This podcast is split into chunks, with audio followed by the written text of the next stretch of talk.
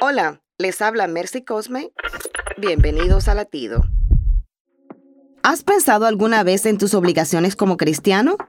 Jesús dijo en Filipenses 4:9, pongan en práctica lo que de mí han aprendido, recibido y oído y lo que han visto en mí, y el Dios de paz estará con ustedes. Esto quiere decir que estamos obligados a ser consistentes ejemplos de santidad, diligentes estudiantes de la Escritura y fieles predicadores de la palabra. Debemos vivir una vida digna de imitar, fieles a las Escrituras, reconociendo que ellas son una infalible revelación de Dios mismo, con el compromiso a predicar la palabra de Dios como la proclamación de su reino. El requisito no es perfección absoluta, pero confiando en la guía del Espíritu Santo, con nuestras acciones podemos transformar las vidas de aquellos que nos escuchan. Latido les llega a través del ejército de salvación.